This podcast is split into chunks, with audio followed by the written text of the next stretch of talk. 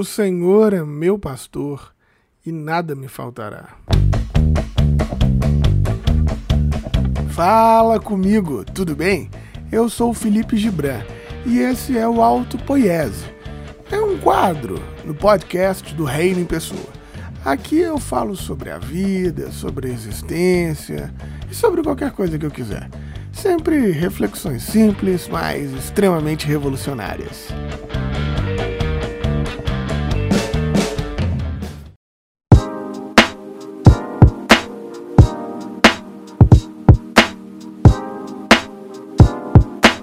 Vou-me embora para Passárgada. Lá sou amigo do rei. Lá tenho a mulher que eu quero na cama que escolherei. Vou-me embora para Passárgada. Vou-me embora para Passárgada. Aqui eu não sou feliz.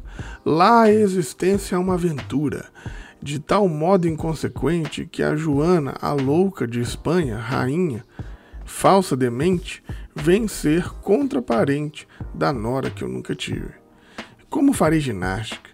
Andarei de bicicleta, montarei em burro brabo, subirei no pau de sebo, tomarei banho de mar. E quando estiver cansado, deito na beira do rio. Mando chamar a mãe d'água para me contar as histórias que no tempo de eu menino Rosa vinha me contar. Vou-me embora para Passárgada. Em Passárgada tem tudo, é outra civilização.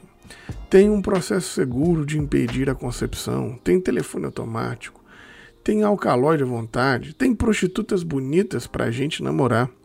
E quando estiver mais triste, mais triste de não ter jeito, quando de noite me der vontade de me matar, lá sou amigo do rei. Terei a mulher que eu quero na cama que escolherei. Vou-me embora para passar.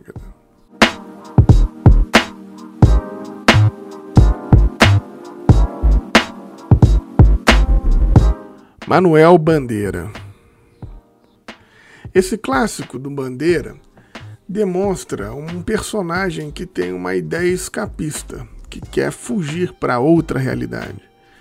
Passárgada, apesar de ter existido, né, e de ser uma cidade do, do grande Império Persa, na cabeça do Manuel Bandeira, que escreve esse personagem, é só um lugar de utopia, um lugar onde se faz uma fuga da vida real. É o impulso de ir embora, né? Uma ideia que está ali registrada pelo personagem que quer ir embora, que quer mudança de ares. Então ele idealiza um lugar perfeito.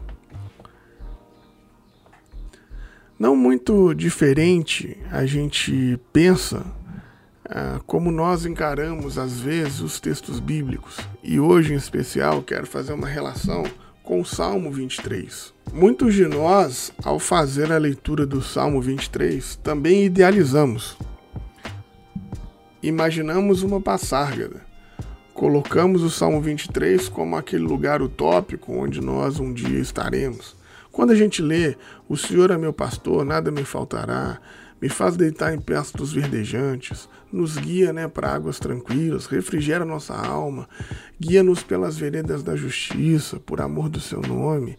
Ainda que eu ande pelo vale da sombra da morte, não temerei mal algum, porque tu estás comigo, tua vara e teu cajado me consolam. Prepara-me uma mesa na presença dos meus inimigos, unge a minha cabeça com óleo, meu cálice transborda. Certamente que a bondade e a misericórdia do Senhor me seguirão todos os dias da minha vida e habitarei na casa do Senhor para todo sempre. A gente imagina quase que um salmo de proteção, quase que uma, um mantra da gente ser transportado para Passárgada, uma forma da gente viver a vida sem sofrimento, uma forma da gente viver a vida com a vida resolvida em todos os problemas. O que nós não entendemos é que se o Senhor for seu pastor, de fato nada te faltará. Não te faltará amigo, mas também não te faltará inimigo. Não te faltará a paz, mas também não te faltará a guerra. Não te faltará a bonança, mas também não te faltará a escassez. E é isso que ele está dizendo. Porque quando ele diz me faz deitar em pastos verdejantes, é porque nós estivemos em desertos. é porque nós estávamos em locais desérticos, então ele nos leva para pastos verdejantes. Se ele nos leva para águas tranquilas, é porque nós estamos em águas turbulentas. Por isso ele nos guia então para outras águas refrigera a minha alma. Como é bom às vezes a gente estar tá cansado num dia quente, ensolarado, e você toma um copo de água, toma uma bebida, toma uma limonada gelada que traz aquele refrigério, que revigora aquela coisa gostosa. Mas isso quer dizer que em outro momento, né, a sua alma não estava refrigerada, que você estava sobre um momento de angústia. Guia-me pelas veredas da justiça quer dizer que você estava em um espaço de injustiça, sofrendo essas injustiças por amor ao nome dele. Ainda que eu ande pelo vale da sombra da morte, quer dizer que você estará vivendo sobre momentos de extremo risco. E a sombra da morte te amedrontará, né? E aí, se ele está dizendo, olha, você não vai temer mal algum, é porque hoje você está com medo. Não vai temer porque ele está com você, mas a vara e o cajado vão te consolar. Ou seja, você vai sofrer repreensão, você vai sofrer correção.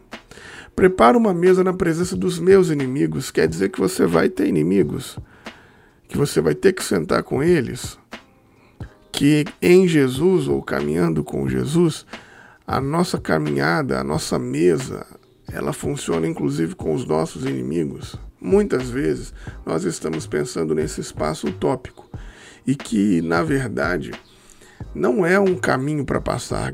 Nós, no decorrer da vida, viveremos e passaremos por dificuldades, por desertos, por lugares onde o refrigério não é possível, por águas turbulentas, teremos inimigos, a sombra da morte nos assolará.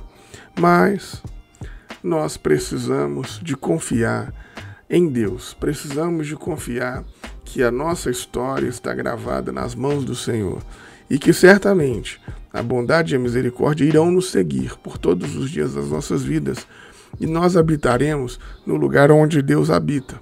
E Deus habita em nós porque nós somos a casa dele. Então nós precisamos de ter essa certeza de que por mais difícil que as circunstâncias estejam, ele vai nos levar para pastos verdejantes. Ele vai nos conduzir para águas tranquilas. Ele vai nos fazer experimentar as veredas da justiça. Ele vai nos refrigerar a alma.